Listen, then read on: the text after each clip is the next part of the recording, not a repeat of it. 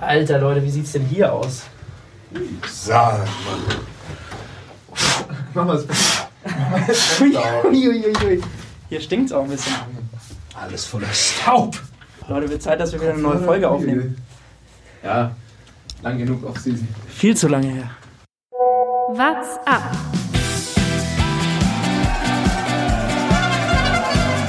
Äh, hier diese Salzgrotte. Bad Reichenhall oder wie das heißt. Aber ich muss auch dazu gestehen, dass ich nicht so der Wattheini bin. Der, der haut ja nochmal die Spitze nach oben raus.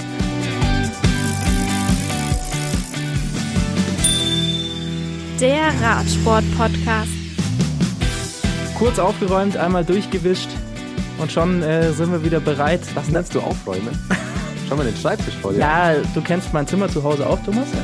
Du weißt, wie es normalerweise aussieht. Für mich ist das Picobello sauber. Hier kann man ganz klar vom Fußboden essen. Bin ich mir sicher. Ich würde es trotzdem nicht tun. Aber kommen wir zum Radsport. Ja, es äh, war einiges los und äh, wir haben trotzdem es nicht geschafft, eine Folge aufzunehmen. Viel Arbeit, die uns da im, den Weg kam. Deswegen eine längere Pause, aber wir freuen uns natürlich, dass wir offiziell wieder zurück sind. Was ein Comeback. What's up? Season Opening 2020 vielleicht.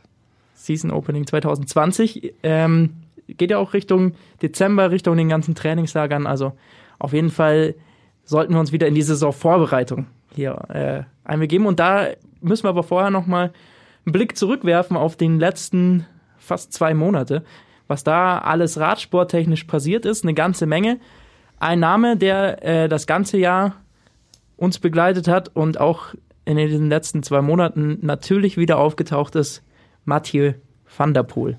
Diesmal nicht auf dem Rennrad, sondern in seiner Paradedisziplin Cyclocross. Er hat jetzt 33 Rennen am Stück gewonnen, weil er auch da den Weltcup zuletzt wieder dominiert hat. Jonas, du hast es dir angeschaut. Ja, ich habe mir äh, so eine Zusammenfassung angeschaut von diesen Rennen. Ähm, und es ist kaum, kaum zu. Also, es ist natürlich beeindruckend, was er macht, aber es ist kaum zu ertragen, das sich anzuschauen, weil es nicht so wirklich ein Rennen ist. Der, äh, der Mann fährt einfach irgendwann los und dann kann ihn niemand mehr anholen. Und er fährt vorne weg und macht dann den Sieg. Deshalb sieht man auch immer diese Bilder. Er kommt immer alleine an und äh, macht es immer klar. Also Er kann ja oft noch in der letzten Runde dann irgendwie bei, bei dem Hügel so nochmal hochspringen und so einen Flip machen mit dem Rad hinten und so. Das wird einfach die, die Thunderpool Show. Also ein Rennen ist das, glaube ich, glaube ich, nicht mehr. Ist tatsächlich jetzt auch ähm, Hollands Radfahrer des Jahres, wenig überraschend. Die Wahl wird wahrscheinlich knapp ein 99 zu. nee, war tatsächlich schon, ja. Mit, zusammen mit Annemiek van Vleuten. Ja. Die beiden, also Ja, klar. 100 Prozent. Aber überleg dir einfach mal, 33 äh, Siege am Stück. Wie lange fahren andere Fahrer, um 33 Siege überhaupt zu erreichen? Und er macht das mal am Stück. Er hat es äh, seit letztem November, diese 33 Sie- Siege geholt. Gutes Jahr. wahrscheinlich seit äh, Wout van Aert ausgestiegen ist aus der, aus der Cyclocross-Szene. Ja, irre. Mathieu van der Poel, ähm, er hat angekündigt, dass er eventuell nächstes Jahr die Tour fahren will. Ist er da schon jemand, den man für Gesamtwertungen etc. oder geht er da, wenn dann auf Etappensiege? Was glaubt ihr? Gesamtwertung wird er nie der Typ für werden. Äh, da ist er ein bisschen schwer für auch, ähm, aber für Etappensiege. Aber na gut, er ist jetzt nicht so viel schwerer, glaube ich, als äh, Alaphilippe, oder? Ja, aber also ich, ich glaube, es ist noch mal schwerer und noch mal mehr, Ich prüfe das. d- noch mal mehr der Sprinter-Typ auf jeden Fall. Äh, ich glaube, das macht ihm auch einfach mehr Spaß, diese Rennen äh, äh, aktiv zu fahren, immer anzugreifen. Ähm, deshalb glaube ich, er geht auf Etappensiege und wie wir dieses Jahr gesehen haben, äh, der Mann ist immer für einen Etappensieg gut. Äh, und für Wout van Aert war jetzt die Umstellung auch nicht so wahnsinnig groß, hat auch direkt eine Etappe gewonnen. Also wenn er mitfahren darf, was glaube ich hauptsächlich davon abhängt, ob sein Team mitfahren darf, äh, dann äh, würde ich ihn auf jeden Fall mal, wenn ich wetten müsste, würde ich einen Etappensieg für ihn, für ihn eintragen. Ja, definitiv. Ich Okay, meine, ich habe mich, ich hab mich komplett getäuscht. oh, sag doch mal. äh, Alaphilippe wiegt 62 Kilo. Also das ist äh, klingt schon eher nach Bergfahrer. Und Mathieu van der Poel mit 75 Kilo dann doch ein bisschen schwerer als 13 Kilo. Alaphilippe. Ja, aber auch, also ich denke auch auf jeden Fall, wenn, dann, dann Etappensiege, weil auch aus dem Aspekt, äh, wenn, dann war er ja bei einem Tagesrennen oder sowas am Start. Ähm, über drei Wochen äh, so eine Leistung zu bringen, da musst du dich, glaube ich, auch erstmal dran gewöhnen. Sowas musst du erstmal machen. Und das, wenn ich jetzt nicht falsch informiert bin, hat Mathieu van der Poel äh, dahingehend äh, keinerlei Erfahrung. Aber ähm, Garen Thomas sehe ich da gerade auch noch 71 Kilo. Also es ist zumindest möglich, als Zeitfahrtyp, der ja dann Van der Poel auch ist, ähm, an so langen Anstiegen, die gleichmäßig sind. Also er wird nicht an diesen spritzigen in den Pyrenäen oder sowas, aber vielleicht an so längeren Anstiegen oder sowas, da kann er schon auch mal mithalten. Aber äh, ihr habt recht, ähm, wahrscheinlich wird Mathieu van der Poel nie auf eine Tour de France gesamt. Aber Anstiege und, und Tour de France gibt es nicht, da überhaupt viele Berge bei der Tour. Weiß ich nicht. also, Hängt von der Definition ab, Thomas. Ich glaube, glaub, für uns reicht's, was, was die da war. ja, jetzt schaue ich gerade mal rüber, wo wir gerade bei Bergen sind. Was hast du da schon für eine Karte offen, Jonas? Auf deinem Laptop. Giro 220 ist raus. Äh, hatten wir noch nicht besprochen letztes Mal. Geht los in Ungarn dieses Mal. Äh, und dann wieder eine lange Etappe. Und äh, was schon klar ist, äh, Peter Sagan fährt mit. Das ist äh, tatsächlich eine ziemlich Bereicherung für ein Giro. Ja, ich, äh, ich glaube, Wann ist er das letzte Mal Giro gefahren? Ich glaube, noch nie, ne? Nee. War das nicht der Grund, dass er sagt, er will das mal fahren, so Ja. sein, äh, seine Rundfahrt mal? Ähm, und ja, es wird. Es war ja auch dann wahrscheinlich der, oder was heißt wahrscheinlich, es war auch der Star dann bei der Streckenvorstellung, äh, war er dann vor Ort und äh, wird auch schön mit ihm geworben dann. Äh, und er meinte dann, ja, das, das fehlt ihm noch. Ähm, ja, hat ja auch, hat ja auch einen Bezug zu Italien. Ähm, also wird, wird spannend. Genau, spricht fließend Italienisch, war äh, lange Zeit bei Liquigas damals unter Vertrag, also äh, hat dann auf jeden Fall einen Bezug hin und ich glaube, will er halt auch einmal einmal da das Sprinttrikot mitnehmen, dass er, dass ihm das nicht fehlt. Das große Highlight des Giro, Thomas, wir haben schon gesagt, wir werden hinfahren. Definitiv. Das sind, ich glaube, drei Tage am Stück oder so, die auch von aus Deutschland äh, gesehen relativ gut erreichbar sind. Und dann die, die Königsetappe mit Stelvio. Äh, äh, stößt er ja auch rauf. Oh, das wird, äh, sind, sind unfassbar gute Etappen. Und ich muss tatsächlich auch sagen, äh, von den Bergen, was die Namen der, der Berge oder der Pässe angeht, für mich auch deutlich attraktiver als die Tour nächstes Jahr. Also tatsächlich. Na gut, vom, es sind sie vom fahren, Mythos her. Ja, genau, vom Namen her. Sie Ja. fahren ja dann auch, äh, ähm, ja, Madonna, Madonna di Campiglio ist ein äh, Zielort. Kennt man Auch vom ein, Skifahren. Genau, auch ein äh, bekannter Berg. Also da ist schon einiges los. Ätna ist dabei, fahren sie wieder hoch, relativ am Anfang. Also äh, da äh, wird wieder einiges geboten sein. Die, ein bisschen eine andere Aufteilung. Nicht nur flache Etappen in der ersten Woche, wie sie es dieses Jahr gemacht haben, sondern ein bisschen durchmi durchmischter. Aber Giro schafft es eigentlich immer, dass es ein spannendes Rennen wird. Immer wahnsinnig hart. Ja, Peter Sagan, das ist natürlich der, der ganz große Name. Ansonsten äh, muss man gucken, welche Teams tatsächlich dann ihre Gesamtfahrer und so weiter hinschicken, wie viel wir da sehen. Ähm, ich weiß gar nicht, wie ist es vom Termin her? Im Vergleich zur Tour, die Tour ist ja irre früh. Also die Tour ist Mitte Juli schon vorbei, beginnt schon Ende Juni. Das könnte natürlich äh, durchaus für einige Fahrer zum Komplikationen sorgen. 31. Mai ist die letzte Etappe. Von äh, 9. bis 31. Das sind- 5. Das sind drei, maximal vier Wochen, bis die Tour Das ist schon Ja, sehr wenig. Wieder relativ eng dabei, ja. Ja. Also beides. Also es ist nicht so wie dieses, äh, wie vor zwei Jahren mal, wo es wo es fünf Wochen dazwischen waren, wo dann Froome auch gesagt hat, er probiert mal beides. Selbst da ist es sehr schief gegangen. Also ich glaube nicht, dass Schiefgegangen in Anführungszeichen. der Mann ist Zweiter geworden. Schlimm. Dritter nur. Äh, Dritter. ja. Dümmler ist damals Ja. Zweiter geworden. Giro gewonnen und nur Dritter bei der Tour. Versager. Aber, aber wenn wir schon bei äh, Teamaufstellungen fürs kommende Jahr sind, dann ist natürlich auch eine große News rausgekommen. Äh, wir haben sie schon lange vermutet und äh, Gerüchte waren schon da. Die Israel Cycling Academy hat sozusagen Katjuscha geschluckt. Oder nennen wir es äh, ein bisschen schöner, es gibt eine Symbiose dieser, dieser beiden. Schöne Teams. Formulierung. Ja, aber genau so ist es ja. Ich meine, das war ja irgendwie inoffiziell schon äh, seit Wochen.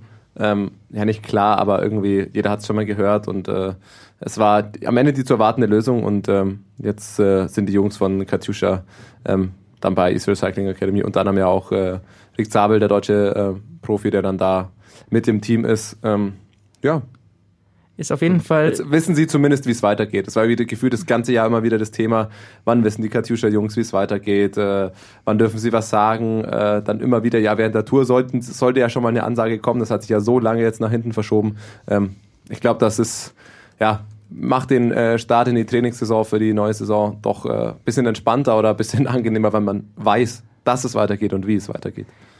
und dass man auch bisschen Sicherheit vom Gehalt her hat. Ich habe jetzt gerade eine Überschrift gelesen, dass äh, tatsächlich gerade erst gestern oder vorgestern das Gehalt von Oktober für die Katjuscha-Fahrer ausgezahlt wurde. Das heißt, es, so mit einem ist- Monat Verspätung haben sie mal ein bisschen äh, hoffen müssen und jetzt äh, ist aber das Gehalt zumindest da.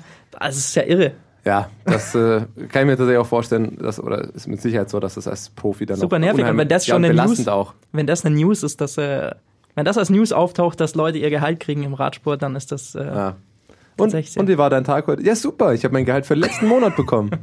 Ja, es ist schon, es ist ein Problem. Aber jetzt Also- geht's weiter. Was man noch, was man noch sagen kann dazu ist, also äh, sie haben André Greipel noch dazu geholt. Der war bei Akea Samsic ja unter Vertrag, war sehr, sehr unzufrieden dort, ähm, konnte fast gar nichts gewinnen. Ich glaube sogar gar keinen Sieg hat er geholt letztes Jahr.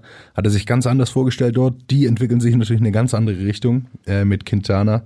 Ähm, das heißt, die gehen auf, äh, auf Etappensiege und äh, schwerere Bergetappen. Und äh, da hat Greipel dann äh, quasi ein bisschen äh, die Reißleine gezogen und ist jetzt dort unter Vertrag gekommen. Sicherlich auch, wir kennen es aus den von den Trainingstieren von Instagram, ähm, hat sich ja auch damit reingespielt, dass er da mit Rick Zabel und Nils Pollitt, der mit Sicherheit mit Dan Martin da der Kapitän sein wird in dem Team, äh, dass er mit denen da zusammenfahren kann. Aber ist Nils Pollitt schon safe für nächstes Jahr auch Ja. bei Israel Cycling Academy? Weil wenn ich auf deren Website schaue, da ist äh, Pollitt im Roster irgendwie noch nicht mit drin. Ich meine, das ist äh, ja irgendwie klar und äh, gerade wenn sie auch die World Tour äh, Lizenz von Katjuscha übernehmen, ähm, aber er taucht zumindest noch nicht offiziell damit Ja. auf. Also alles, was ich bisher gelesen habe, ist er dabei. Äh, und ich kann mir auch nicht vorstellen, äh, dass, es, dass sie ihn gehen lassen. Ja, dann wird's äh, eine schöne deutsche Truppe da, auf jeden Fall im Team. Können sie zusammen trainieren, tun sie ja eh schon zusammen. Dann können sie es nächstes Jahr auch noch im selben Trikot und mit dem selben Rad. wenn wir schon bei Katastrophenteams Katjuscha sind, ein Team, das immer wieder bei uns im Podcast negativ auffällt, Oh, was für eine Brücke. Movistar. Und ähm, wir haben es immer noch nicht geschafft, einen Jingle zu produzieren, aber wir werden das für, für unsere Saisonvorbereitung 2020 natürlich äh, machen. Aber in diesem Moment, Ich, ich versuch's kurz. Mensch, Movistar. vielen Dank, Thomas. Deshalb haben wir eine andere Stimme dafür für unsere Jingle. Die, meine Stimme nicht auftaucht, ja. Hast du vollkommen recht. Wo- Wobei man sagen muss, bei der Geschichte kann Movistar eigentlich selbst gar nicht viel dazu. Es ist, äh, betrifft tatsächlich nur Movistar, deswegen passt es ganz gut in die Kategorie und es macht einfach Spaß, wenn Thomas immer wieder seinen Jingle aufsagen darf. Vor allem bin ich jetzt sehr gespannt, weil du hast es ja auch uns noch nicht erzählt. Du hast nur gestern Ja, angekündigt, ah, Mensch, ich habe was Neues für Mensch Movistar, aber wolltest uns noch nicht sagen, was. Ich bin Ich super will eure gespannt. Reaktion hören. Es geht äh, um den Frauenradsport. Ähm, immer wieder gut für Skandale, wenn es darum geht, ähm, Verträge zu unterschreiben, Geld zu verdienen. Und so ist es auch diesmal. Die Italienerin Sofia Bertizzolo, Nachwuchsfahrerin aus Italien, war ähm, im Moment in der sozusagen in der zweiten Liga unterwegs ähm, und hatte jetzt die Möglichkeit, hat bei Movistar einen Vertrag unterzeichnet für zwei Jahre. Ähm, also Movistar beim Frauenradsport ähm, ist seit diesem Jahr dann auch World Tour Team. Sprich, gut für sie, ist in einem World Tour Team als Nachwuchsstar gehandelt, äh, hat super Ergebnisse letztes Jahr eingefahren. Riesenchance. So, ein paar Wochen später, nachdem dieser Vertrag unterzeichnet wird, sieht die Situation folgendermaßen aus. Sie wird nächstes Jahr nicht für Movistar fahren. Oh. Denn das Problem ist das italienische Gesetz. Sie, äh, wie man das aus Deutschland auch kennt, wir haben in Deutschland ja auch diese Situation, dass Sportler oft bei der Polizei oder sowas oder beim Zoll nebenbei arbeiten, um quasi ihre sportlichen Tätigkeit eine gewisse Sicherheit hinterlegen zu können, also dass sie ihr Geld und so weiter sicher verdienen, egal wie das mit den äh, Preisgeldern so weiter funktioniert. Und sie ist bei der italienischen Polizei und die italienische Polizei oder das italienische Gesetz erlaubt es nicht, dass man zwei Verträge gleichzeitig in einer Festanstellung hat. Wenn sie jetzt aber für Movistar starten würde, hätte sie dort auch quasi eine Festanstellung, die beträgt Minimum, also das ist das Minimum, was World Tour Teams zahlen müssen im Frauenradsport, sind 15.000 Euro im Jahr. Das heißt, für 15.000 Euro im Jahr kannst du dir nicht viel kaufen. Ja. Es wäre schon wichtig, da noch einen zweiten Job nebenbei zu haben.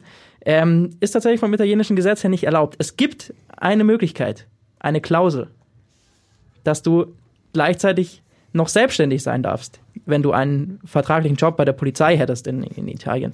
Das heißt, sie müsste Rennen für Rennen irgendwo Selbst, anhören. sie ist, und das haben, hat tatsächlich Movistar dann in Betracht gezogen. Auf Selbstständigkeit ähm, sind es irgendwie 24.000 Euro im Jahr, also verdient man dann noch ein bisschen mehr, kommt natürlich dann mit Steuerabgaben und so weiter hin. Das Problem ist aber, weil Movistar in Spanien sitzt, ist das beim spanischen Gesetz nicht erlaubt. Nein. Dementsprechend darf sie nächstes Jahr oder wird sie nächstes Jahr nicht für die World Tour fahren, nicht für Movistar fahren. Und sie müsste ihren Job bei der Polizei in Italien aufgeben, um tatsächlich World, äh, Tour zu fahren.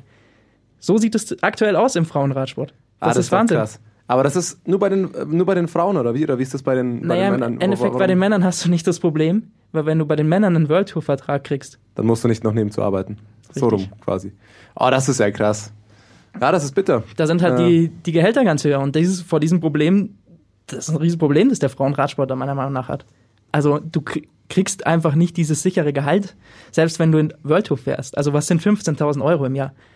Ja, krass, dass es da auch, auch da nicht äh, mit, dem, mit dem Sport vereinbar ist. Es gibt ja oft irgendwie, äh, auch in Deutschland bei, bei Sportlern, äh, nicht Mannschaftssportlern, was weiß ich was, dass es da irgendwie immer welche besonderen Modelle gibt, dass Sportler in einem anderen Beruf noch so irgendwie das vereinen können und dass denen da geholfen wird. Äh, aber das ist da, gut, da kenne ich mich natürlich im italienischen Recht und den Strukturen da zu wenig aus.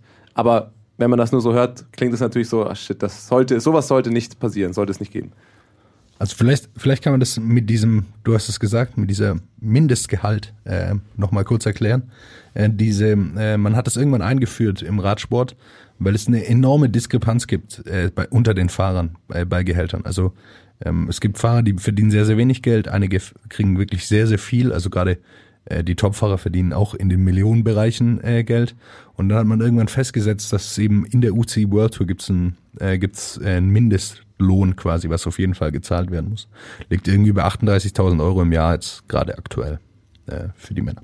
Und bei den Männern mit 38.000 Genau. Euro hast du halt die Sicherheit. Da kannst du auch mal sagen, okay, dann äh, bin ich jetzt raus bei der Polizei. Bei 15.000 Euro überlegst du das dir zweimal. Vor allem wird sie da seit sie der, seit 2015, seit ähm, sie bei der Polizei dort ist, super unterstützt und äh, funktioniert mit dem Training und so weiter prima. Das will sie nicht so gern aufgeben. Und dementsprechend ähm, Ja, so ein kleiner Traum, der da jetzt fürs Erste zerplatzt ist. Erstmal äh, so ein Nachwuchstalent, das dann eben nicht in die, in die World Tour kann. Das ist dann Wahnsinn. natürlich eine, eine ganz andere Seite für unsere Kategorie. Das ist dann nicht dieses, oh Also Mensch, Movistar, sondern so ein, so ein trauriges, mitfühlendes, oh Mensch, Mensch, Mo- Movistar, shit, Mann. Wieder erwischt hat sie. Äh, Ah, es diesmal können Ja, sie tatsächlich sehr, bitter. wenig dafür. Das, ja, da tun sie mir leid, ja. Oder vor allem auch die Fahrerin, ne? Sophia Pettizzolo. Also vor allem sie. Auf jeden Fall, äh, ja, merke ich mir mal auf unserem Themenzettel, den wir so für die kommende Saison haben, äh, durchaus ein Thema, glaube ich, dass man mal mit der ein oder anderen Fahrerin, Expertin auch äh, besprechen kann. Also da wird auf jeden Fall mal noch ein äh, bisschen mehr dazu kommen. Sage ich jetzt einfach mal so frei Ich wollte gerade sagen, ich finde es immer super, wenn wir was ankündigen äh, und also ja, das kommt, das wird kommen. Ja, aber das, machen ist äh, tatsächlich, äh, finde Ja. ich, ein sehr wichtiges Thema. Definitiv. ähm, könnten wir uns auf jeden Fall mal vornehmen. Ein wichtiges Thema für die deutschen Radsportfans, sicherlich auch ähm, nochmal China gewesen. Das so lange ist schon wieder her, dass wir eine Folge aufgenommen haben. Aber in China tatsächlich nochmal sehr erfolgreich. Pascal Ackermann hat dort die Sprintwertung gewonnen, sah sehr gut aus, hat eine Etappe nach der anderen dort für sich entschieden ähm, von den Sprintetappen. Also das letzte World Tour Rennen des Jahres auch nochmal richtig erfolgreich aus deutscher Sicht. Und das bringt uns zum Endranking der, der Weltrangliste, der UCI-Weltrangliste in diesem Jahr. Pascal Ackermann hat es damit noch bis auf Platz 7 geschafft. Was Das- für ein Jahr für diesen Mann.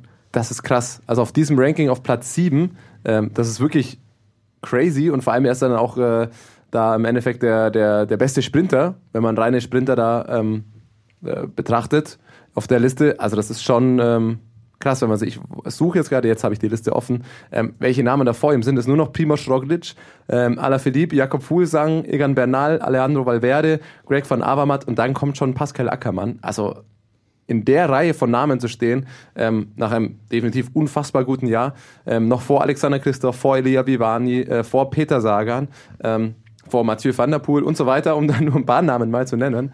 Ähm, das ist ähm, wirklich, wirklich gut. Ähm, man muss natürlich auch sagen, er ist unter anderem deswegen da oben, weil er so viele UCI-Rennen gefahren hat und so viele Punkte jetzt unter anderem noch in China ähm, geholt hat, äh, wo nicht mehr die, die aller, allerbesten der Welt noch mit dabei sind, ohne das, Das jetzt ist schmälern zu richtig, wollen. es ist richtig, aber zum Beispiel beim Giro zwei Etappensiege, das hat äh, richtig Punkte reingespielt. Insgesamt 16 Saisonsiege für den Mann. Äh, was für ein Jahr. überragendes Jahr. Also, Er hat es in in die Weltspitze jetzt geschafft. Also Definitiv. äh, er ist da angekommen und äh, steht verdient da oben unter diesen wirklich großen Namen und die beeindruckendste Zahl, wenn ich mir die Liste anschaue, steht äh, an vorletzter Stelle Alter. 25 ist der Mann jetzt. Also, Nicht ganz so jung für, wie, wie ein Mathieu van der Poel und Co., aber Ja, Van der Poel ist ein Jahr jünger, also so weit ist er, ist er nicht weg. Aber du hast, du hast vollkommen recht. Schau dir mal die anderen in der Top 10 an.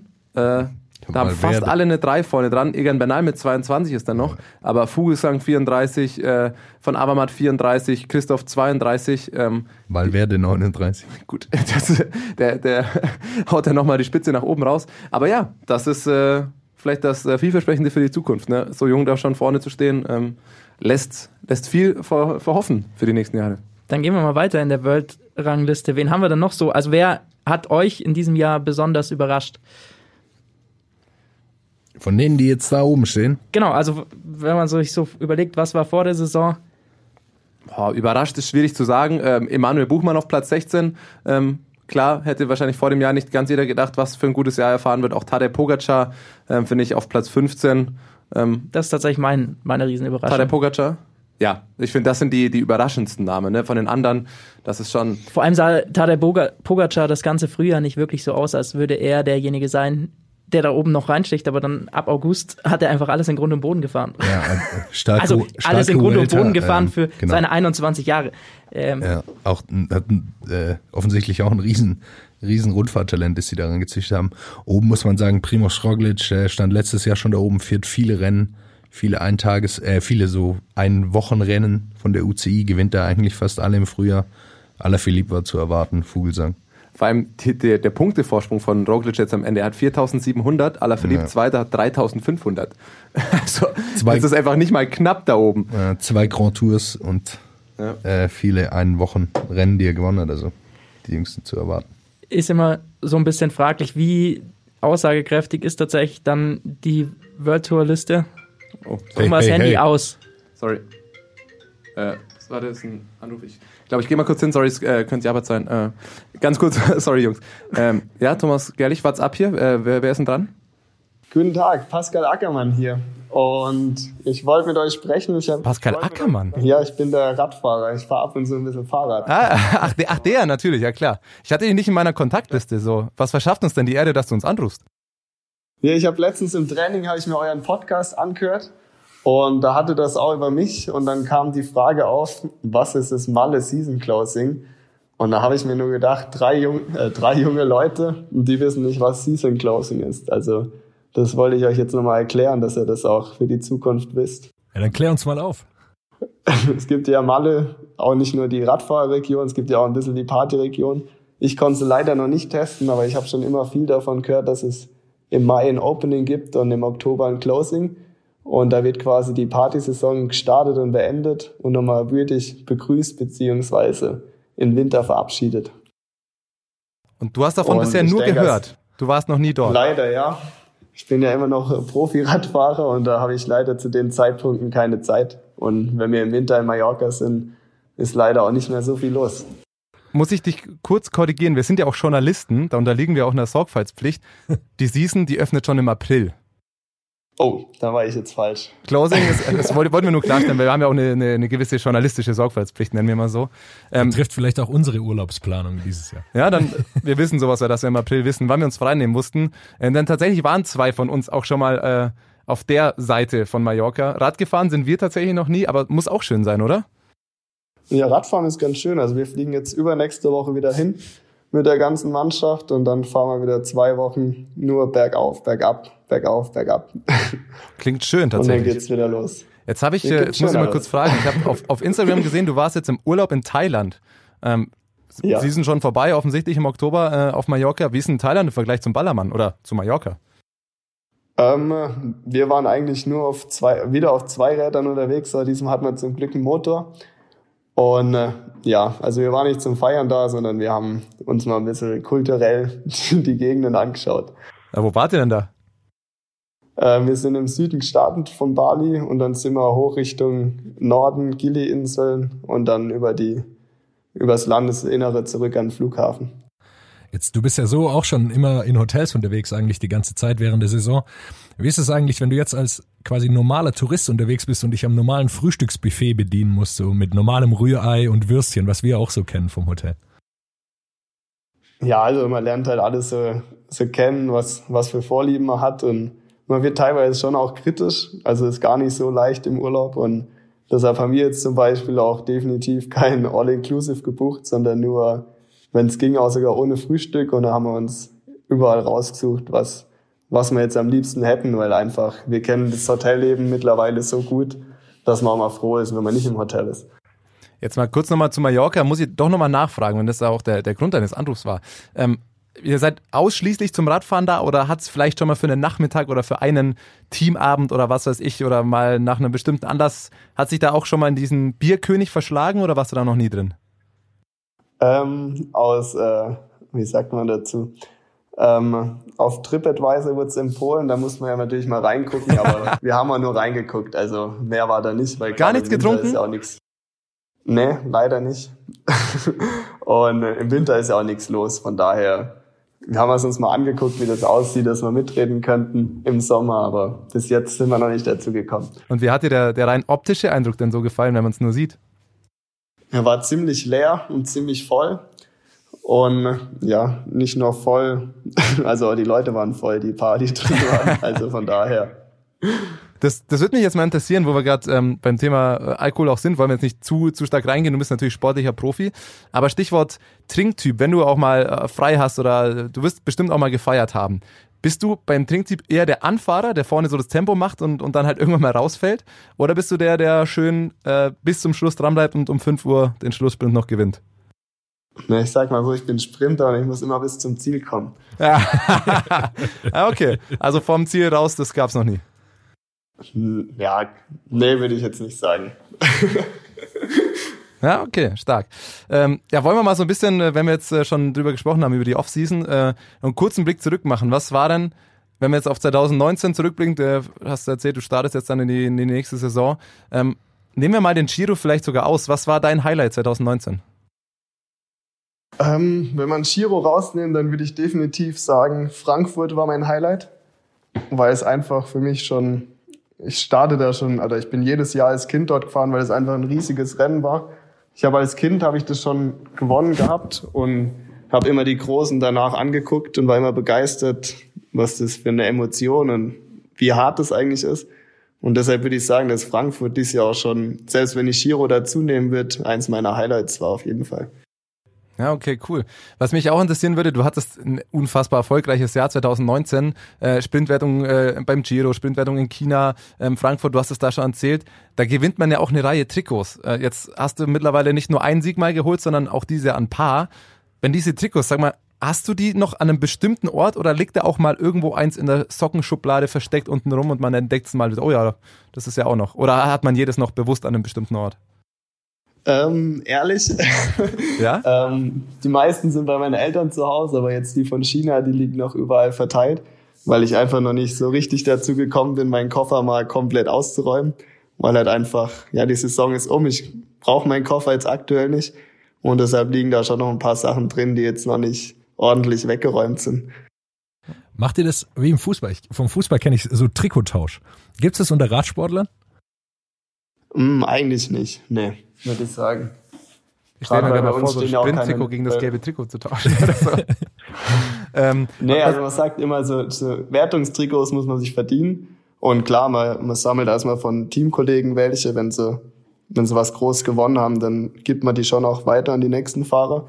Gerade weil es halt eine gute Erinnerung ist, aber jetzt so Teamtrikots tauschen untereinander eigentlich selten. Was mich jetzt mal interessieren würde, ich äh, bin selber auch Radfahrer, aber halt natürlich auf einem ganz anderen Niveau wie du. Und vor allem auch ist eine Saison als Amateurradfahrer in Deutschland, der halt nicht äh, groß weg kann zum Radfahren, limitiert. Du kannst jetzt nächste Woche Ende November, Anfang Dezember schön auf Mallorca Radfahren für uns oder für mich ist das so, das ist so ein richtiges Highlight. Ich habe es dieses Jahr mit Lukas und auch unserem Kollegen aus dem Podcast gemacht. Mit einem VW-Bus, vier Jungs, Räder hinten drauf, neun Tage Camping und sind da die Pässe gefahren. Das ist so ein richtig krasses Highlight, auf das man sich freut, weil man das halt nur ganz limitiert im Jahr hat. Wie ist es denn bei dir, wenn du jetzt irgendwann in Italien bist, Anfang des Jahres oder auf Mallorca? Freut man sich da jeden Tag noch, wow, geil, der Pass, jetzt fahre ich den? Oder ist es, weil man einfach zwölf Monate im Jahr immer an Orten ist, wo man geil Radfahren kann, dass das irgendwann so zur Gewohnheit wirklich wird? Ja, also Mallorca ist ja, da geht man ja schon hin als in den Junioren quasi und von daher kennen wir die Insel eigentlich schon fast wie, wie ein zweites Zuhause. Und äh, da wäre es teilweise schon schöner, woanders hinzufahren, wo man die Strecken jetzt noch nicht kennt, weil in Mallorca kennt man mittlerweile fast alles.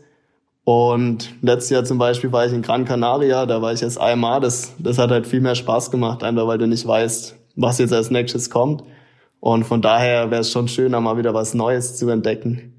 Muss nicht unbedingt Mallorca sein, aber es gibt ja noch andere schöne Orte auf der Welt. Was schwebt dir davor? Wo, wo wäre dein Traumtrainingslager jetzt für in zwei Wochen anstatt Malle? Südafrika würde ich gerne mal testen. Also das ist schon immer ein Traum von mir, mal einen Winter in Südafrika zu machen. Aber bis jetzt hat einfach noch ein bisschen die Zeit gefehlt. Ja, musst du mal vielleicht mal mit deinem Teamchef sprechen, ob ihr da euer, euer erstes Trainingslager hin, hin verlegen könnt. Ja, ich denke, das wäre organisatorisch ein bisschen schwer, aber ich denke, für privat wird es irgendwann schon mal möglich sein.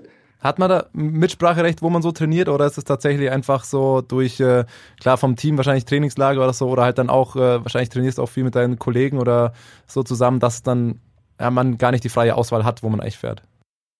Ja, also bei den Teamtrainingslager haben wir jetzt keine Wahl, aber da ist das Team auch so professionell, dass sie auch die perfekten Orte aussuchen, wo alles gegeben ist. Und wenn man jetzt privat irgendwo hinfährt und man mal Zeit hat für eine Woche, dann kann man auch mal andere Sachen testen. Da kann man mal einen Gardasee im Sommer und da gibt's viele Optionen. Jetzt, ähm, wir sind ja alle drei hier Hobby-Radfahrer und wir sparen ziemlich lang auf ein Rad. Da kann es schon mal drei Jahre dauern, bis wir uns, also ich nicht so ganz teure, aber Thomas, äh, der ist so ein richtiger Bike-Porn-Typ, äh, schaut sich das alles an und spart sehr lang auf sein, auf sein Carbonrad. Wann hast du eigentlich das letzte Mal dir ein Rad gekauft? Ähm, das ist noch gar nicht so lange her. Das war jetzt im, im Sommer, weil ich ein Stadtrad gebraucht habe. da, da kann dein, dein Team oder dein Sponsor nicht, nicht einspringen. Doch, natürlich könnte könnt man das, aber wir sind ja immer noch äh, Radprofis und bei uns geht es um Rennräder. Und für den Alltag will ich jetzt nicht unbedingt ein Rennrad. Von daher ist es eher auf ein normales Stadtrad rausgelaufen. Wie sucht sich so ein Radprofi ein Stadtrad aus? Also kannst du da, weil dir kann ja auch in einem Radgeschäft oder sonst wie keiner mehr wirklich was erklären, wie ein Fahrrad funktioniert oder welche Schaltkomponenten oder sowas gut ist so oder bist du da wirklich aber sagt, da, hey, da geht's um Design und das muss cool aussehen oder bist du da schon auch so, nee, das muss schon irgendwie die Schaltgruppe haben oder irgendwas? Ein Aussehen ist alles. Also wenn man schon, wenn man schon nicht schnell fahren kann, dann muss wenigstens gut aussehen. Absolut richtig. Bin ich vollkommen bei dir. Was Jonas gerade schon angedeutet hat, ich, ich, ich habe hier immer, ich muss mir immer vorwerfen lassen, dass ich, wenn ich Radrennen anschaue, die Hälfte gar nicht auf den Sport schaue, sondern oh, guck dir die Schuhe an und äh, dann die, die äh, Profilhöhen analysiere und so weiter. Das wird mir von den beiden Jungs hier immer vorgeworfen. Wie ist das bei dir beim Profi? Du, du kaufst dir das Rad dann nicht du bekommst es vom Sponsor. Ist das auch noch so, dass man sich da so richtig krass drauf freut, wenn man zur neuen Saison vielleicht das neue Rad bekommt und das analysiert und sagt, wow, geil und das ist neu und das ist neu? Oder äh, weil man eh immer das, das soll nicht blöd klingen, aber weil man eh immer das, das Beste hat, dass man das gar nicht mehr so, so feiern kann? Ja, wir sind da schon ziemlich verwöhnt, sage ich mal so. Also gerade mit bei Specialized haben wir die meiner Meinung nach geisten Räder, die es auf dem Markt gibt und da ist schon immer wieder schön, mal wieder was Neues zu kriegen. Aber auf der anderen Seite muss ich auch sagen, ich liebe das Rad momentan so, wie es ist. Und wenn ich das jetzt gegen ein neues eintauschen müsste, wird mir schwer fallen. Also Aussehen, Aussehen ist schon auch wichtig. Aber ich denke, wir, wir haben da relativ Glück im Team, dass wir das Zeug haben, was wir jetzt haben. Und ich glaube, da haben es andere Teams schwerer. Da sieht's nicht gut aus, da fährt sich's nicht so schön. Und da sind wir einfach nur glücklich. Es ist gut, dass du die Optik ansprichst, weil ich muss tatsächlich sagen, ich war beim Giro am neidischsten war ich äh, am Ende dann, als du diese Speziallackierung bekommen hast in der Farbe, da war ich wirklich, das Foto, das habe ich mir, glaube ich, zum Einschlafen und zum Aufwachen angeschaut. Das war wirklich so, oh, das, natürlich ist das gut, aber die Optik, die war natürlich, ähm, ja, da war ich am neidischsten, ganz ehrlich. So das Trikot, okay, das sieht auch cool aus, aber das Rad, oh, Jetzt, Hammer. Jetzt hast du auch so ein bisschen Gefühl, warum wir uns über Thomas manchmal ein bisschen lustig machen, er sich zum Anschlafen die Lackierung deines Rads anschaut. Aber es gibt zu, es war wunderschön, oder? Ja, das, da muss ich dir recht geben. Das ist das allererste Rad, was es bei mir ins Wohnzimmer geschafft hat und auch immer noch im Wohnzimmer steht. Das will ich mir gerne mal anschauen. Ah, okay. So Jungs, jetzt wisst ihr mal, wie das ist. Das ist normal. Danke, danke Pascal fürs Aushelfen. Endlich mal Bitte. jemand, der da auf meiner Seite ist. Wir haben auch noch jemanden. Da muss man zusammenhalten. Wir haben auch immer noch einen Streitpunkt, äh, Thomas und ich, vor allem wenn es um äh, Radbrillen geht. Oh ja. Das ist ein großer Streitpunkt zwischen uns. Es gibt ja die vor allem die Yates-Brüder, die diese ganz großen Exemplare fahren. Ich, ich sage immer Skibrillen dazu. Und äh, natürlich noch die ganz kleinen wie John Thomas zum Beispiel. Auf welcher Seite stehst du da eigentlich? Ich bin eher so bei den mittelgroßen. Also ich habe einen ziemlich kleinen Kopf und wie schon gesagt, Aussehen ist auch ein, ein ganz wichtiger Punkt bei uns Profis und von daher bin ich froh, dass ich eine gefunden habe, die mir gut passt und ich würde nicht auf ein größeres oder kleineres Modell runtergehen. Spricht man da auch mal mit Konkurrenten oder so? Sagt man, ist das ein Thema, so die Mode oder die, die, die Sponsoren? Weil, oder kann man da sagen, hey, was habt ihr eigentlich für eine komische Brille oder ist das kein Thema unter euch? Nee, also es gibt schon Leute, wo man sich fragt, warum fahren die jetzt so eine Brille, weil die auch schönere im Programm haben. Aber es ist ja auch Geschmackssache und für manche ist es auch Wiedererkennungswert. Und äh, ja, das ist persönlichkeitsabhängig, aber bei mir kommt es dann doch eher darauf an, dass er gut sitzt, gut aussieht und einfach perfekt ist. Wer, das würde mich interessieren, wen, bei wem fragt man sich, warum er so eine Brille trägt? Oder kannst da du kann das man nicht sagen? Namen nennen. okay. okay. Aber wir haben auch Fahrer im Team, die hatten im Frühjahr eine Brille auf und äh, da haben wir dann gesagt, wie kann man so eine Brille aufziehen, dass er jetzt lieber blind durch die Gegend fährt, wie dass er das Modell fährt. Okay, da würde ich jetzt mal an unsere äh, journalistische Recherchepflicht appellieren. Wir versuchen für die nächste Folge äh, Frühjahr aus dem Team. Wir werden alle Instagram-Profile von Bora Hans Grohe Fahrern aus dem Frühjahr analysieren und wir werden uns Brillen raussuchen.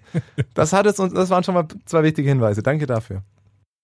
Das Problem ist halt, dass es die einzige mit C-Stärke ist, die es gibt und äh, von daher Ah, okay. ja, fährt er jetzt lieber wieder mit einer anderen, wo er mehr, äh, weniger sieht, aber besser aussieht. Ja, der Style- Style-Polizei hat dann, hat dann einfach Vorrang. Das ist, ähm, ja, so ist es dann. Ja. Jetzt haben wir schon ein ähm, bisschen über das Jahr 2019 gesprochen. Ähm, schauen wir auch mal ein bisschen nach vorne. Ähm, wir haben uns mal gefragt, es ist ja ein ziemlicher Fanliebling und viele internationale Star. Wie gern magst du eigentlich Peter Sagan? Ähm, ich finde Peter cool. Also für mich war er früher immer der Radfahrer Nummer eins. Also ich habe vor dem Fernseher auch gepippert, dass er gewinnt. Und äh, ja, also ich sag mal so, ihn als Teamkollege zu haben, ist besser, wie gegen ihn zu fahren. Ja, das stimmt auf jeden Fall. Das Ist ist meine natürlich Meinung. der, der zweite Sprinter jetzt noch bei euch im Team. Ähm, und da wird sicher auch was so äh, durcheinander kommen. Wie viel, wie viel habt ihr zusammen zu tun eigentlich? Trainiert ihr auch mal zusammen? Tauscht ihr euch aus? Ähm, jetzt, bis jetzt hat man noch nicht ganz so viel miteinander zu tun, weil wir einfach nicht das gleiche Rennprogramm hatten oder die gleichen Trainingsgruppen. Also da war man immer ein bisschen abgeschottet voneinander, aber jetzt seit Ende des Jahres haben wir ein bisschen mehr miteinander zu tun und haben also privat ein bisschen was kennengelernt. Und äh, ja, ich freue mich schon drauf, in Zukunft mal ein bisschen mehr mit ihm zu machen. Was kannst du dir von ihm abschauen? Was dir noch fehlt? Alles. nee, also er hat einfach einfach Skills, die, die habe ich definitiv nicht drauf. Also ich könnte nicht mal ein Wheelie machen.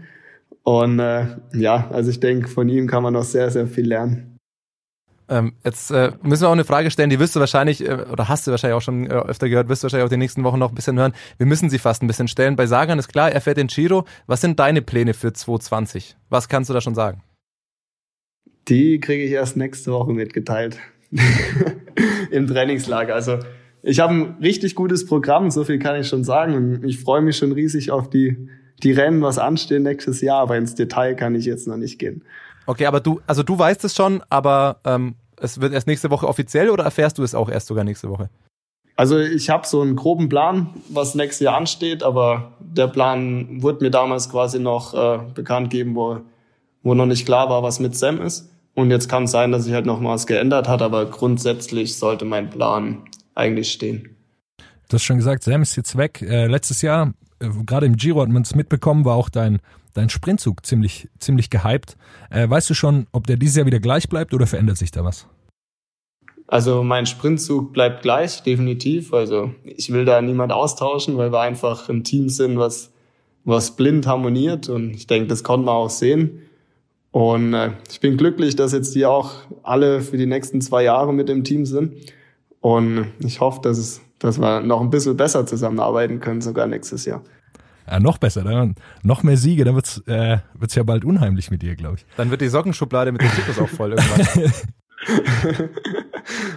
Da würde mich noch interessieren, wenn du jetzt in so einem, wenn du in so einem richtigen Sprint drin bist, der Sprintzug vor dir ist da, bring dich in Position. Wie viel Prozent schaust du hinten auf Rüdiger Selig seinen Arsch und wie viel schaust du so ein bisschen drumherum? Schaust dir mal an, was, was die anderen so machen.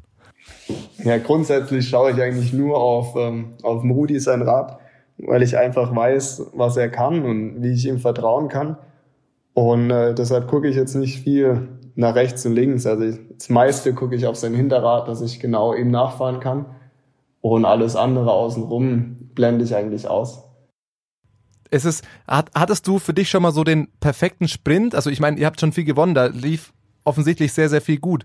Aber hattest du für dich schon so den perfekten Sprint, wo du gesagt hast, da hat von Anfahren bis zum Finish alles perfekt geklappt? Oder sind immer noch so Sachen, wo man sagt, hey, da ist noch Verbesserungspotenzial? Ja, also ich würde sagen, wir hatten schon ziemlich viele, ziemlich gute Sprints, sage ich mal so, aber du kannst immer irgendwas besser machen. Aber ich denke, wenn man gewinnt, hat man am Ende nichts falsch gemacht. Und da würde ich sagen, jeder Sprint, wo man gewinnt, war ziemlich perfekt. Also es gibt immer Sprints, wo du sagst, boah, heute war mal ein langer Sprint und der war echt geil. Aber es gibt auch Tage, wo du sagst, oh, heute hatte ich aber richtig Glück, dass ich den überhaupt gewonnen habe. Wie viel Prozent ist dann bei dir am Ende auch irgendwann Improvisation? Also, dass du irgendwann einfach nur noch nach Gefühl nach vorne fährst und dann mal was anderes machst, wie es vielleicht auch geplant ist? Ähm, eigentlich ist, ist jeder Sprint nicht berechenbar. Also man überlegt sich immer vorher eine kleine Taktik, aber im Endeffekt im Rennen ist es ganz, ganz selten so, wie, wie man sich das vorher überlegt hat, weil wir legen uns immer vorher den perfekten Sprint hin und sagen, so müsste man fahren. Aber es wird immer mal irgendjemand von rechts nach links oder von links nach rechts und wir sind vielleicht ein bisschen zu weit hinten, zu weit vorne und eigentlich muss man immer improvisieren. Okay, jetzt kommen wir mal, ähm, haben wir viel über Sprints gesprochen, jetzt kommen wir mal zu einem, zum kompletten Gegenteil, sage ich mal, von Sprints. Tour de France. Äh, unabhängig jetzt mal von dir und äh, Saisonplanung und was auch immer, generell hat man, wenn man jetzt die Höhenprofile der Tour anschaut und die Entwicklung die letzten Jahre, da hat man da als Sprinter überhaupt noch Bock auf die Tour? Ähm, es ist unterschiedlich. Also klar, ich will auf jeden Fall mal zur Tour hin und das ist auch immer noch mein Traum. Aber wenn ich jetzt sehe, wie, wie wenig Sprintchancen bei der Tour nächstes Jahr gibt, muss ich mich halt fragen, will ich wirklich 21 Tage Rennen fahren nur für drei Sprints? Oder gehe ich lieber einen anderen Weg über andere Rennen, wo ich einfach mehr Chancen habe? Und ich denke, die Frage stellen sich nächstes Jahr fast alle Sprinter. Und grundsätzlich ist ja schön, dass die Rennen immer härter werden, aber es muss halt auch noch ein bisschen Gerechtigkeit da sein für Sprinter und für Bergfahrer. Ja, das ist aber gefühlt so ein bisschen die generelle Entwicklung der Sprints wie die letzten Jahre. Das wird irgendwie immer weniger. Die Tour oder aber auch alle anderen Rundfahrten rühmen sich immer mehr damit. Oh, jetzt haben wir noch mehr Höhenmeter und noch mehr Berge und sonst wie. Passt das irgendwie im modernen Radsport gar nicht mehr ins Konzept oder sagst du, das wird sowieso wieder kommen, dass es ein bisschen gegensteuert, weil es kann nicht immer nur noch mehr Berge und so weiter geben? Nee, ich denke, dass es schon eher in der Planung bleibt, dass auch die, die Sprinterrennen härter werden. Nur was ich halt als Problem sehe, dass es bald den, den klassischen Sprinter nicht mehr gibt, weil man muss halt mittlerweile teilweise zweieinhalbtausend Höhenmeter schaffen vorher, damit man überhaupt noch sprinten darf oder sprinten kann. Und den klassischen Sprinter, wie zum Beispiel in Cipollini früher, gibt es eigentlich bei uns im Feld gar nicht mehr, wo, wo man genau weiß, okay, heute ist flach, der gewinnt auf jeden Fall. Oder heute gibt's die und die Situation. Also ich vermute, dass es bald den klassischen Sprinter nicht mehr gibt, sondern mehr die, die Allrounder, die schnell sind, noch da sind. Also die, die Klassikerfahrer so ein bisschen. Ist das vielleicht auch für dich so äh, noch ein Ziel nächstes Jahr, dass man sagt, okay, äh, die Rundfahrten, zum Beispiel die Tour, ob man da fährt oder nicht, die werden immer weniger sprinterfreundlich, dass man sagt, man hat mehr Bock auf die Klassiker und versucht da mal vielleicht an einem perfekten Tag irgendwie was mitzunehmen?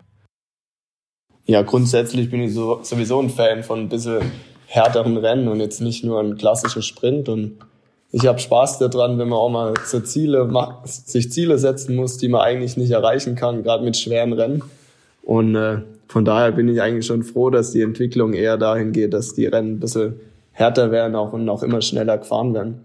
Einfach weil das unberechenbarer wird und einfach auch mal die, die individuellen Fahrer gefragt sind und nicht nur, was wird jetzt über Funk gesagt, die Rennen sind kontrollierbar. Das gibt's ja mittlerweile eher selten man muss jetzt auch mal selbst entscheiden, was für eine Lücke geht man oder attackiert man jetzt mit. Und das finde ich eigentlich die Wandlung im Radsport ganz cool. Ja, ähm, Super, dafür danke schon mal. Jetzt haben wir so viel Sportliches gequatscht. Äh, ich muss jetzt die Gelegenheit auch schon mal nutzen, wenn du uns mal anrufst. Ich habe ja ganz zufällig äh, einen vorbereiteten Zettel, steht hier Social Media Zeugnis Pascal Ackermann. Der, liegt hier gerade zufällig rum, also passt perfekt, dass du gerade anrufst. Ähm, ich habe mir nämlich mal dein Instagram-Profil angeschaut. Das sind natürlich, wenn man die Posts anschaut, das ist der Hammer da spielt natürlich deine Saison und deine Erfolge da absolut äh, rein, weil wenn man viele Rennen gewinnt, du kannst natürlich einfach ganz oft äh, die Jubelposen vom Zielstrich äh, reinstellen. Also da schon mal eine, eine glatte Eins, ähm, das muss man sagen. Hm, eine Dankeschön. Frage habe ich mir gestellt. Ähm, die Instagram Stories, ähm, da teilst du oft ähm, Beiträge oder, oder Bilder oder Videos, wo du markiert wirst. Da kommt relativ wenig von dir selber. Ich kann mich erinnern an den Sommer mal. Ähm, ich glaube, du warst äh, mit deinen Kollegen Rudi und Schwarz, ich weiß nicht mehr, wer es genau war, war ein kurzes Video aus dem Hotelzimmer. Ich bilde mir ein, sogar es lief Schlagermusik im Hintergrund. Wann sehen wir sowas mal wieder? Ähm, wenn die Saison wieder losgeht oder wenn wir halt im Trainingslager sind und wieder ein bisschen mehr Zeit haben. Also jetzt hatte ich halt Saisonpause und hatte mal Zeit zu Hause und wenn ich jetzt zu Hause bin, bin ich aber froh, wenn ich mein Handy jetzt nicht gerade da habe. Aber ich denke, dass jetzt ab nächste Woche, wenn die Trainingslager wieder losgehen, passieren wieder viele lustige Dinge. Und dann hoffe ich, dass da wieder ein bisschen mehr kommt. Ja, okay, sehr gut. Also es wird definitiv wieder mehr kommen. Sehr gut. Da steht auf dem Zeugnis nämlich bisher nur eine 2 minus. Ähm, aber da können wir natürlich sagen, wenn da äh, noch was kommt, dann äh, ähm, kann sich das natürlich auch ändern. Ähm, eine Sache habe ich jetzt auch noch zu Instagram. Ähm, wie oft duschst du in Trikot und Hose? Nie. Außer für Bilder. Außer für okay, das, das hat mich, das war, bestimmt mit dem Sponsor irgendwie, weil das Foto, das hat mich, ich, ich mache das nie, ich weiß nicht, vielleicht fahre ich deswegen so langsam, weil ich mich nach dem Radfahren immer ausziehe in der Dusche, aber du hast das auch nur für das Bild gemacht. Ja, also ganz selten macht man das, wenn man mal richtig dreckig ist und es war jetzt ein schlammiger Tag draußen, dann stelle ich mich auch mal mit Radkleidern unter die Dusche, damit alles mal wieder sauber ist. Aber grundsätzlich gehe ich ohne Kleider duschen. vielleicht sollte ich es mal probieren, das nächste Mal mit dem Rad und Klamotten unter die Dusche, dann äh, das sind die Watt vielleicht, die mir einfach noch fehlen. Man sieht es öfter, dass gerade Leute, wenn sie im, äh, im Gelände unterwegs waren, dass sie sich mit dem Wasserschlauch äh, abspritzen. Ist, passiert es dir auch manchmal? Bist du im Gelände unterwegs? Ja, also wenn ich im Gelände unterwegs bin, dann suche ich mir meistens auch wirklich die, die matschigen Tage raus. Einfach weil das richtig Spaß macht, mal dreckig heimzukommen. Ich meine, früher musste ich zum Glück die Wäsche nicht waschen, da hat es noch die Mutter gemacht, aber mittlerweile, wenn ich sie selbst waschen muss, dann stelle ich mich auch vorher mal unter den Wasserschlauch. Ah, sehr gut. Ich habe hier noch einen Punkt im, im, im Social-Zeugnis. Ähm, Social Media ist ja nicht nur, nicht nur Instagram. Ähm, Strava kennst du sicherlich auch. Ähm, wir haben in den letzten Folgen oft darüber gesprochen und ich habe immer ein bisschen moniert, dass es schade ist, dass einige Profis so viel nicht hochladen. Jetzt habe ich mir dein Profil da auch mal genauer angeschaut. Das war Anfang des Jahres, ab Januar bis April, Mai wurde da richtig viel hochgeladen und das ist irgendwann so ein bisschen in Stocken geraten zum Giro. Was hat's damit auf sich und warum gibt's Monate oder warum lädt man Sachen nicht mehr hoch? Will man nicht mehr? Darfst du das vielleicht auch gar nicht mehr? Das würde mich mal interessieren. Doch, dürfen auf jeden Fall. Und ab und zu lade ich ja auch mal Tage hoch, damit man einfach mal sieht, wie war jetzt der Abfahrt Strava kommen, weil es ist ja für uns Sprinter relativ interessant teilweise, wie viel Zeit man auf die Bergfahrer gut gemacht hat in der Abfahrt. Und äh, ja, also früher hatte ich das einfach connected und dann ist automatisch hochgeladen und irgendwie bin ich da mal drauf gekommen, dass es nicht mehr automatisch hochlädt. Und ja, bei ausgewählten Rennen mache ich es noch, aber nicht mehr immer. Also es lag nicht Weil daran. manchmal ist einfach, manchmal ist es traurig zu sehen, wie viel Watt man berghoch fahren muss und kassiert trotzdem 10 Minuten. das kenne ich. Ja. Also es lag nicht daran, dass du zu erfolgreich wurdest über den Giro. Nee, nee, definitiv. Okay, okay. Okay, weil da muss ich äh, leider gestehen, da steht im Social Media Zeugnis auch nur eine 3 drin. Weil bei Strava, da, da wäre noch ein bisschen Luft nach oben. Vielleicht kannst du da äh, zur neuen Saison, würden wir uns wieder freuen. Äh, wir haben auch, weil, vielleicht kennst du sie, unsere Kategorie, die Stravazen, dass wir in jeder Folge das beste Strava-Segment oder die, die Leistung ähm, des Zeitraums äh, würdigen. Da bist du bisher noch nicht aufgetaucht. Ähm, es liegt aber sicherlich nicht an der Leistung, nie. die du trittst. Noch nie, bisher noch nie tatsächlich. Wir haben erst zur Tour de France oh. angefangen mit unserem Podcast dieses Jahr. Und da kam bisher noch nicht so viel Aktivitäten von dir. Also, wie gesagt, wenn du es auch mal in die Stravazen schaffen willst, ähm, gerne mehr hochladen. Okay, aber ich muss auch dazu, sehen, äh, äh, dazu gestehen, dass ich nicht so der Wattheini bin. Und ich kann dir nicht mal sagen, was für eine Schwelle ich habe. Also, äh, da wirklich, das kann. So aus. Aber machst du mal FDP-Test oder Schwellentest sowas? Ähm, wir machen einen im Jahr, aber der ist direkt nach der Saisonpause. Und äh, ja, da ist definitiv noch nicht die Schwelle da, wo wir Ach krass, okay. Gefällt mir auf jeden Fall gut, dass du das Wort Wattheini benutzt hast. Das, äh, ich bin äh, da voll auf deiner Seite. Ich fürchte, das ist, ich habe einen neuen Spitznamen bei Jonas jetzt bekommen. Danke, danke Sehr dafür. gut, danke, danke dir. Bitte. Dann habe hab ich noch so ein paar Fragen nebenbei. Ich habe gesehen, 2016 wurde in deinem Heimatort Mienfeld eine Straße oder ein Weg nach dir benannt. Das würde mich mal interessieren. Das ist natürlich geil, weil ich meine, wer kann schon mit einem Straßenschild mit seinem Namen drauf posieren? Aber was wäre denn so das nächstbeste, was nach dir benannt werden soll? So lieber ein Cocktail, dass man sagt, oh, ich hätte gerne einen doppelten Ackes oder eine bestimmte Jubelpose oder irgendwas. Was wäre äh, das, was wäre das, das am besten deinen Namen tragen soll? Das ist jetzt ein bisschen unerwartet. Das hätte ich, hätte ich nicht erwartet, aber ähm, ist eine gute Frage. Irgendwas Cooles, was halt nicht so langweilig wäre. Oder ein Schlagersong. Also, das haben wir schon, lustigerweise haben wir das mal überlegt, ob wir als Team nicht mal einen Song machen müssen, damit wir kein Radfahren mehr müssen.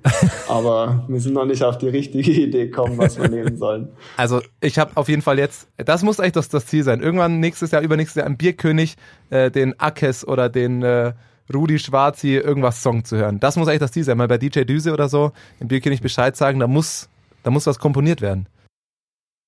Ja, da müsste man sich mal was überlegen. Ja? Oder vielleicht einfach eine Adaption wäre von, je- das wär auf jeden Fall was, was Gutes. oder vielleicht einfach den, den Mama Ackes statt Mama Lauda. Bierkönig steht. Ja, das gibt's ja schon mit Mama selig. Ma Mama Selig gibt's schon? Ja. Oh, das wusste ich auch noch nicht. Mensch, so lernt man noch was dazu. Ja, ähm, eine Frage habe ich noch jetzt zum Trainingslager. Und zwar, äh, wie sehr verfluchst du es, wenn du mit Emanuel Buchmann da ein bisschen die Berge hoch und runter fahren musst? Also bis jetzt muss ich dazu sagen, ich war immer in der verletzten Gruppe im Trainingslager, weil einfach ich aus der Saisonpause rauskomme und die Form nie so gut ist, wie sie sein sollte. Und ich bin noch nie mit Emo im Trainingslager trainieren gefahren. Und ich glaube, ich bin auch froh drüber, weil ich hätte einfach keinen Spaß. Das wäre für mich der absolute Horror, wenn ich mit Emo oder neben Emo berghoch fahren müsste, da wäre ich tot und würde drei Tage nicht mehr trainieren fahren, glaube ich. Und er wird nebenzu wahrscheinlich noch lachen. Der Dafür lachen. dann wieder. Ja, da komme ich dann wieder zurück. Sehr gut. Ja, Mensch, äh, ich glaube, wir machen jetzt dann auch mal äh, weiter hier bei uns im Podcast. Äh, vielen Dank für deinen Anruf auf jeden Fall. Äh, hat uns gefreut. Du kannst dich, Bitte, es, bitte. es ist dir freigestellt, jederzeit nochmal bei uns hier bei WhatsApp äh, anzurufen. Also so ein Anruf, so einen prominenten Anruf freuen wir uns jederzeit. Ja, wenn ich dann wieder was höre, was er nicht wisst, dann melde ich mich wieder. Ja, sehr gut. Dann danke dafür. Bitte.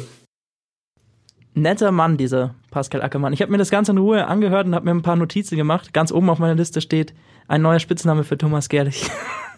Und zwar? Wattheini. ja, danke dafür. Ja, dann, dann bin ich Gefällt, halt, mir, gefällt mir sehr gut. ja, dann, dann bin ich halt der Wattheini. Ja? Danke dafür, Pascal Ackermann. Jonas haben wir so, haben wir so vermerkt auf jeden Fall.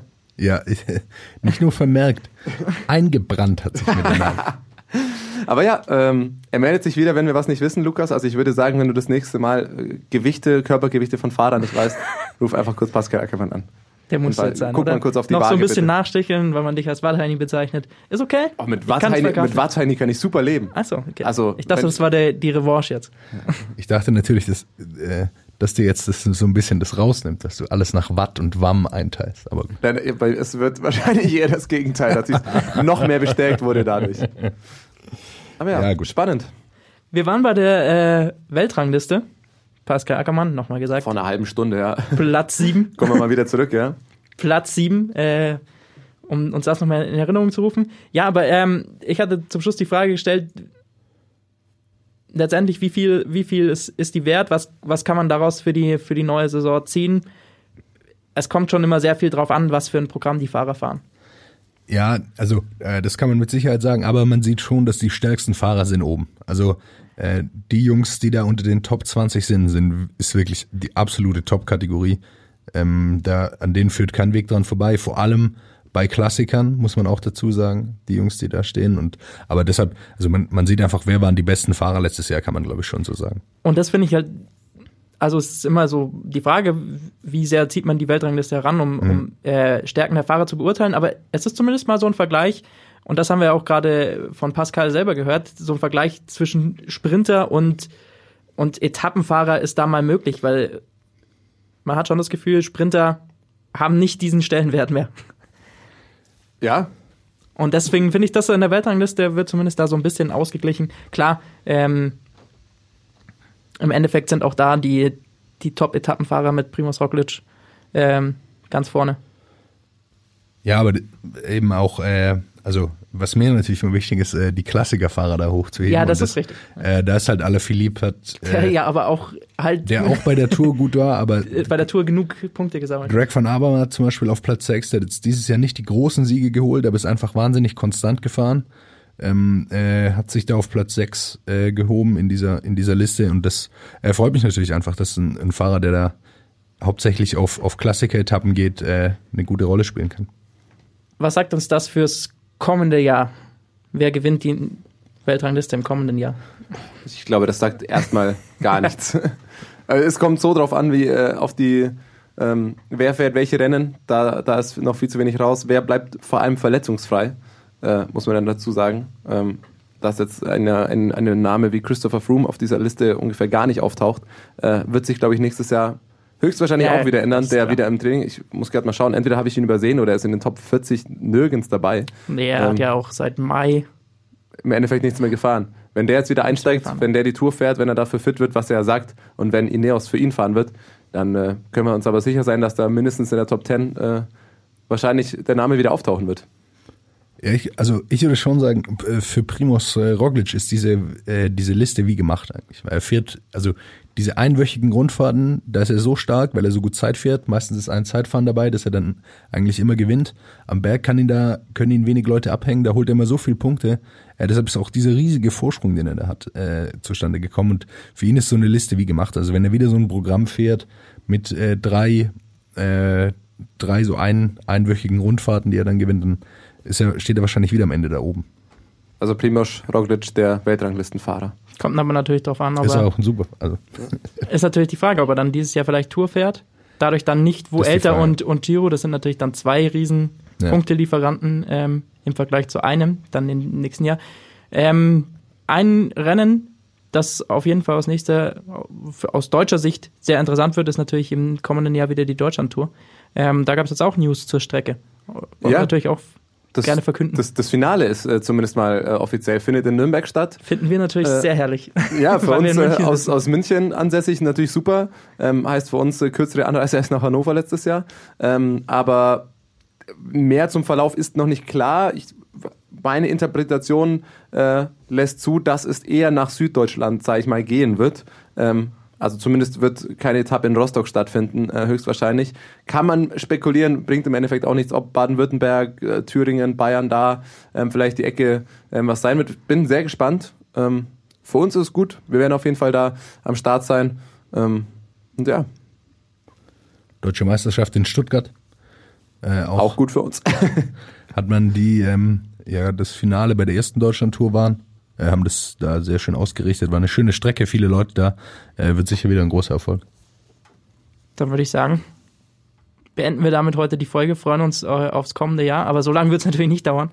Äh, Jetzt hoffentlich geht's nicht. los, Freunde. Trainingslager. Trainingslager. Offseason ist vorbei, jetzt wird trainiert, jetzt gibt's keine Ausrede und keine, äh, keine, keine Gnade mehr. Gehen wir auch auf, auf Malle, um die nächsten Podcast-Folgen aufzuzeichnen. Ja, ein bisschen, bisschen Podcast-Trainingslager. Podcast-Trainingslager. wo, wo macht man ein Podcast-Trainingslager? Lass uns das mal kurz. Das, das, tatsächlich ist, eine oh, wahrscheinlich fällt das nichts ein, oder? Wo könnte man gut Podcast-Trainingslager? Was bietet sich an? Für Radfahren, Berge ist klar. Was macht für die Stimme Sinn? Ähm, rauchen. In, in, einem, in einem Zig- Zigarrenclub oder so. Gibt's- Stimme, das muss man ja dazu sagen, klingt, klingt nur so wunderschön durch jahrelange Arbeit. ja, das äh, kommt nicht von ungefähr. Die Nikotinarbeit. Ja, fliegen wir nach Havanna und gehen in den Zigarrenclub und äh, nehmen da die nächste da Podcast-Trainingslager. Seid ihr dabei? ich würde aber auch ähm, äh, hier diese Salzgrotte, Bad Reichenhall oder wie das heißt, ins, ins Rennen werfen. Einfach da vom noch, Klang. Ist ein bisschen näher als, als Nee, aber Havanna. da gehen noch, da, da gehen immer Leute mit Asthma hin. Ist wunderbar. Ach so. Da, äh, ja, traumhaft. Denk da mal drüber nach. Nicht immer rauchen. Sagst du zu mir? Okay. Okay, jetzt, glaub, wird- das jetzt wird's albern. Äh, Wir sagen, gut. wir sagen Tschüss. Ich würde äh, sagen, gelungenes Comeback. Danke, Pascal, für den Anruf nochmal. What's up? Der Radsport-Podcast.